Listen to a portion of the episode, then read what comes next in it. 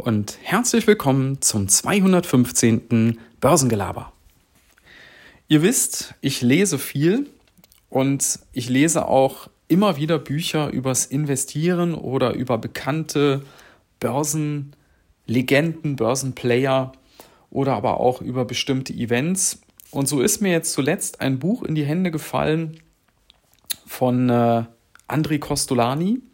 Das ist ein ganz kleines Buch, nicht so der Klassiker, den viele kennen, so dieses Thema äh, übers Geld philosophieren oder solche Dinge, sondern das ist so ein ganz kleines Booklet, Costolanis Börsenweisheit, 100 Tipps für Geldanleger. Vielleicht noch vorab, wer Costolani nicht kennt, der Mann ist schon einige Jahre tot, war ein ganz berühmter ungarischer Börsenspekulant, also nicht so der klassische Investor, sondern der hat wirklich viel spekuliert, also kurzfristigere Investments getätigt mit der Hoffnung, dass da gewisse Dinge eintreten und das für ihn dann auch positiv rauskommt. Und was der konnte, war eben diese Dinge knackig auf den Punkt zu bringen, auch teilweise mit richtig griffigen Sprüchen, der war auch öfters im Fernsehen. Könnt ihr ja mal bei YouTube eingeben, Costolani. Da findet ihr viele, an, viele Videos von ihm damals. Also, das war schon ein echter Typ. Ja, und der hat mal einen Spruch gesagt und um den soll es heute mal gehen. Und der geht folgendermaßen. Der hat gesagt, wer viel Geld hat, kann spekulieren. Wer wenig Geld hat, darf nicht spekulieren. Wer gar kein Geld hat, der muss spekulieren. ja, also gehen wir es nochmal nach und nach durch, weil ich finde, da steckt eine Menge Weisheit drin. Also, das erste, was er gesagt hat, ist, wer viel Geld hat, kann spekulieren. Und das ist völlig richtig. Wenn ich schon Millionär bin oder Multimillionär bin und ich habe halt jetzt mal Bock an der Börse ein bisschen zu zocken, dann kann ich das durchaus machen, weil solange ich da nicht mein, mein halbes Vermögen reinstecke, kann mir im Prinzip nicht viel passieren. Ja, dann verliere ich ein bisschen Geld, aber ich bin, bin danach immer noch ja, wohlhabend genug, um nicht unter der Brücke schlafen zu müssen. Das ist, glaube ich, die Bedeutung, die da drin steckt. Das trifft aber auf die wenigsten von uns zu, inklusive mir. ich arbeite noch dran, aber wie gesagt. Dann hat er als zweites gesagt, wer wenig Geld hat, darf nicht spekulieren.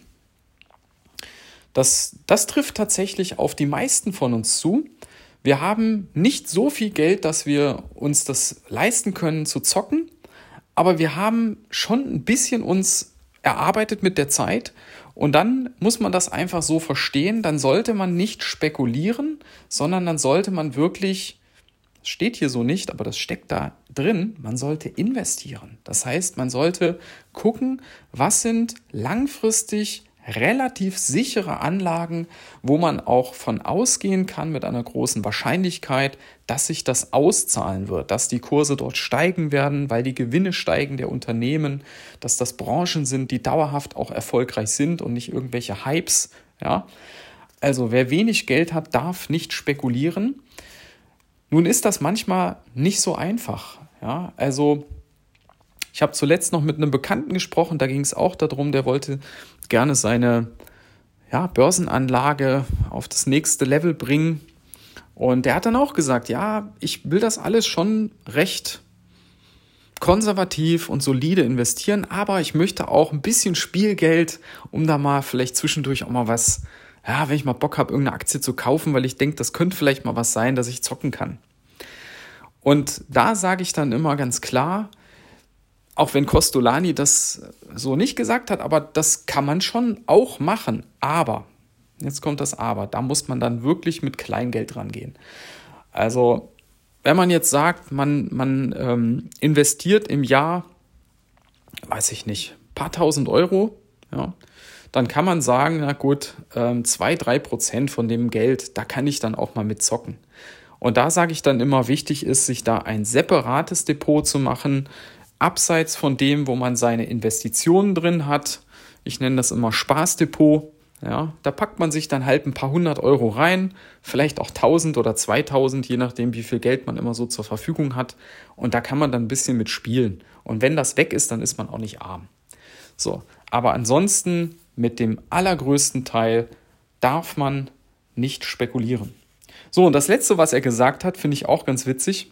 Wer gar kein Geld hat, der muss spekulieren. Ja, was soll das jetzt heißen? also damit meinte er sicherlich, wer ganz, ganz wenig Geld hat und wer auf dem normalen Wege wahrscheinlich nie zu einem nennenswerten Vermögen kommen wird, wenn er das Ganze jetzt konservativ anlegt, ja, der hat natürlich nur die Chance, zu Reichtum zu kommen, wenn er spekuliert und dann die Spekulation auch aufgeht. Ja. Aber da ist es ja dann auch so, wenn ich eh, ich sage es jetzt mal ein bisschen übertrieben, ein armer Schlucker bin und ich spekuliere jetzt irgendwo mit ein bisschen Geld, wenn das dann weg ist, dann bin ich halt immer noch ein armer Schlucker. Ja, dann geht es mir auch nicht schlechter als vorher. Und dann ist halt meine einzige Chance, irgendwo hinzukommen, dass ich eben spekuliere. Also ihr seht, da steckt recht viel Weisheit drin. Ich finde das immer klasse, wie er das früher geschafft hat mit so einem Satz. Da steckt so viel drin. Und äh, ich werde das Büchlein für euch äh, weiter durchgehen und vielleicht finde ich ja die nächsten Wochen noch was anderes Schönes, wo ich mal eine Episode zu mache. Ansonsten wünsche ich euch einen schönen Resttag und bis dann. Ciao.